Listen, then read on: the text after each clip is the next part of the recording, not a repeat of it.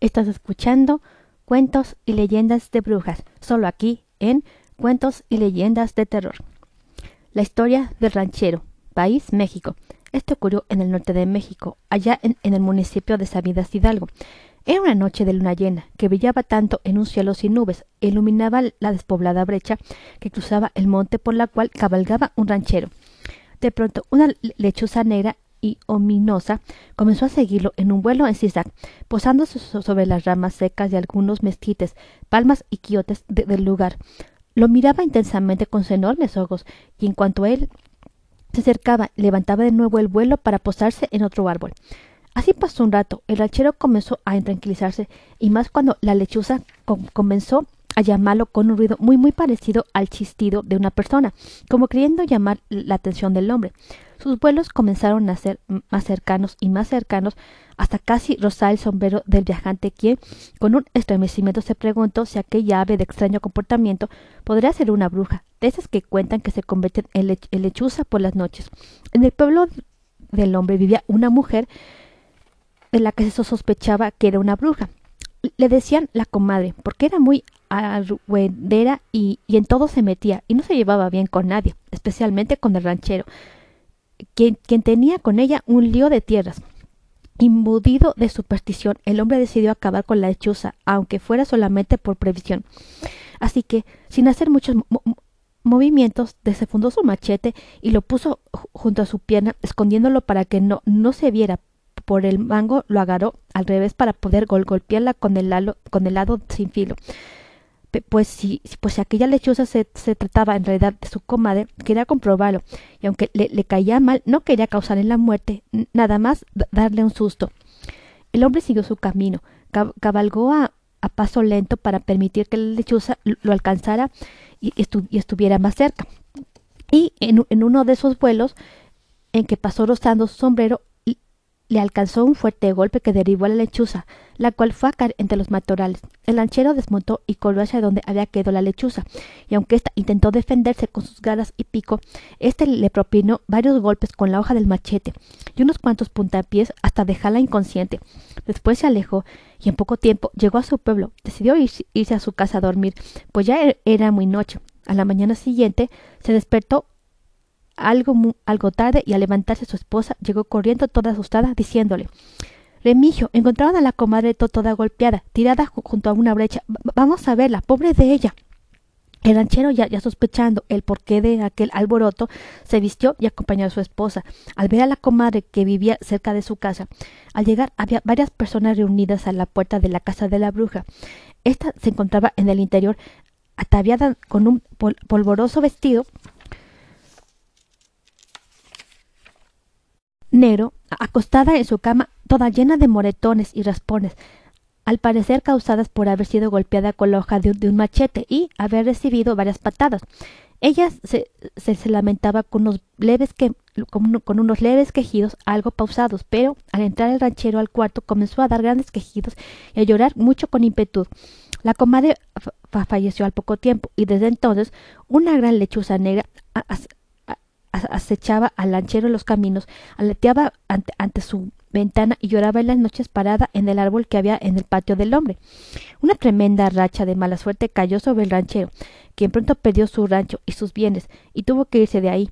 Desde que él se fue, la lechuza jamás volvió a aparecerse por aquellos lugares, pero en noches de, luna llena, los caminantes rezagados en el monte escuchaban los quejidos de una mujer, cuya voz se parece mucho a la de la comadre.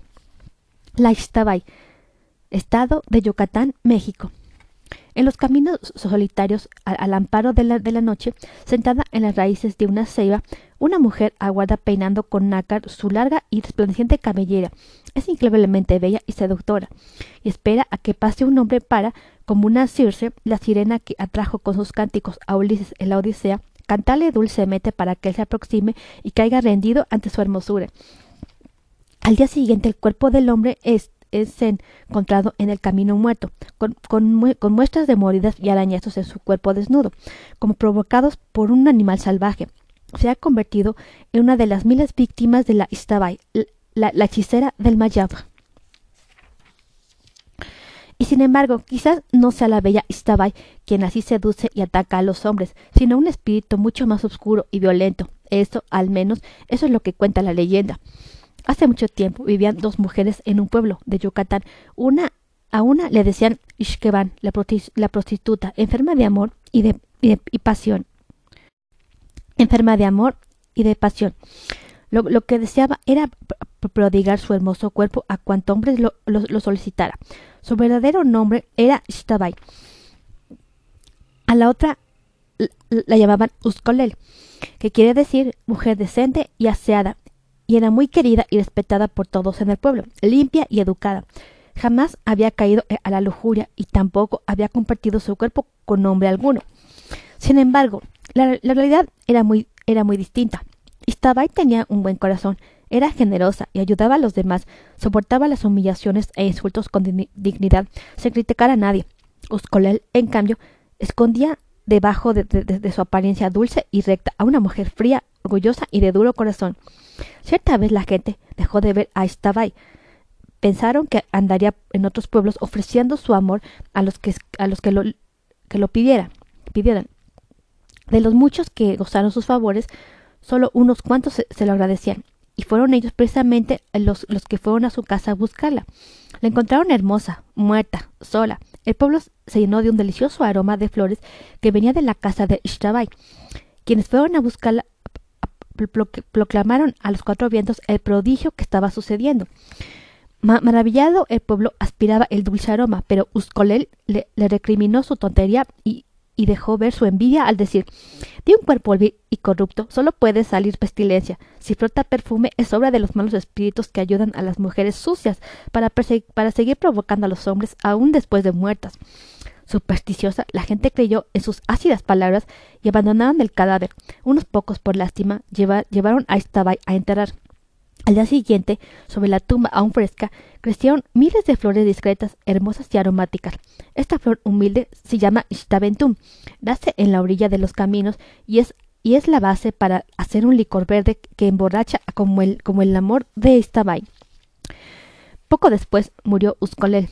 Al entierro acudió, todo el pueblo para llorar, pero de su tumba brotó el olor pestilente de un cadáver putrefacto. Sobre su sepulcro nació un Sakan Stetus, una flor bella pero pestilente. Fue entonces cuando la gente recapacitó. Los pecados de Istabai, pensaron, habían sido de amor, se entregaba por un impulso generoso y, natural. Por eso ocurrió algo bueno después de su muerte. En cambio, Uskolel en realidad era, era mala, por eso su tumba apesta. Iracunda Uskolel pidió ayuda a los espíritus malignos para regresar al mundo. Cada, cada vez que quisiera convertida en mujer para enamorar con un amor nefasto, porque la, dureza de su corazón no conoce otro, pero pidió hacerlo con la apariencia de Istabai, para que ella se ganara la fama de asesina seductora. La María Negra, país a Costa Rica. Escazú es una ciudad en Costa Rica con más de 50.000 habitantes y unos 5 kilómetros de, que se ubica hacia el oeste de San José. La capital es conocida por sus flores, sus aguardientes de caña, la cantidad de cerros que la rodean y también por sus brujas. Tan es así que es conocida precisamente como la ciudad de, las brujas. De entre ellas tenemos a la última bruja de Escazú, una mujer de piel negra que se llamaba María y que habitaba al norte de la iglesia de San Miguel ubicada en el centro de la población. Era una bruja renombrada, experta en pócimas y hechizos. Algunos decían que tenía tratos con el diablo. La, llamaban la María Negra. Cierta madrugada, su abuelo, Tali, viendo que no estaba en la casa, salió a buscarla. Encontró a María completamente desnuda y en trance en una quebrada que, pasaba atrás de su casa. Al sentirse descubierta, le dijo, le dijo la hechicera a su abuelo que a nadie le, contara lo, lo, que había visto. Él pensó que seguramente su nieta bruja estaba entregada a algún mal hechizo y, pasado algún tiempo el abuelo contó el hecho a algunos vecinos de su confianza. Poco después fue castigado por la maldición de, su bruja nieta. Comenzó a darse cuenta de, que, a, medianoche caía excremento de vacas sobre el tejado de su casa y el ganado empanicado pataleaba y parecía que iba a romper los horcones y, barandas de la casa. Asustado, el abuelo salió a ver lo, que pasaba y nada había de raro, todo tranquilo, pero solo se, percibía el olor del excremento. Día después, en un, en un descuido, el abuelo Tali uno de, uno, de sus uno de sus pequeños fue hallado muerto a causa de, una golosina inofensiva que lo había ahogado, y para peores males, cuando tenía que ir allá por el jaboncillo cerca del sitio del atillo a desherbar la, la, siembra, al pasar por la casa de la maléfica mujer, se le ponía atrás una cerda grande y negra con su, con su camada de cerditos que le mordían las piernas y lo perseguían a su antojo. Talis se defendía con un cuchillo, pero no lograba ni ahuyentar ni matar a los animales. Tal era su agilidad sobrenatural. Esto duró un tiempo, hasta que un día un fuerte temblor sobrevino. Del interior de la, tierra salían extraños ruidos como retumbos y gruñidos, y la gente decía que era el diablo que, que se quería salir. La vieja casa de, de, de Varo de María, la negra, se desplomó quedando totalmente destruida por el sismo.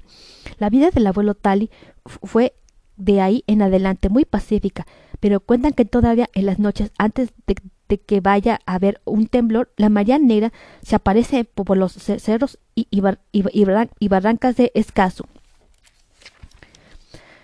Fin.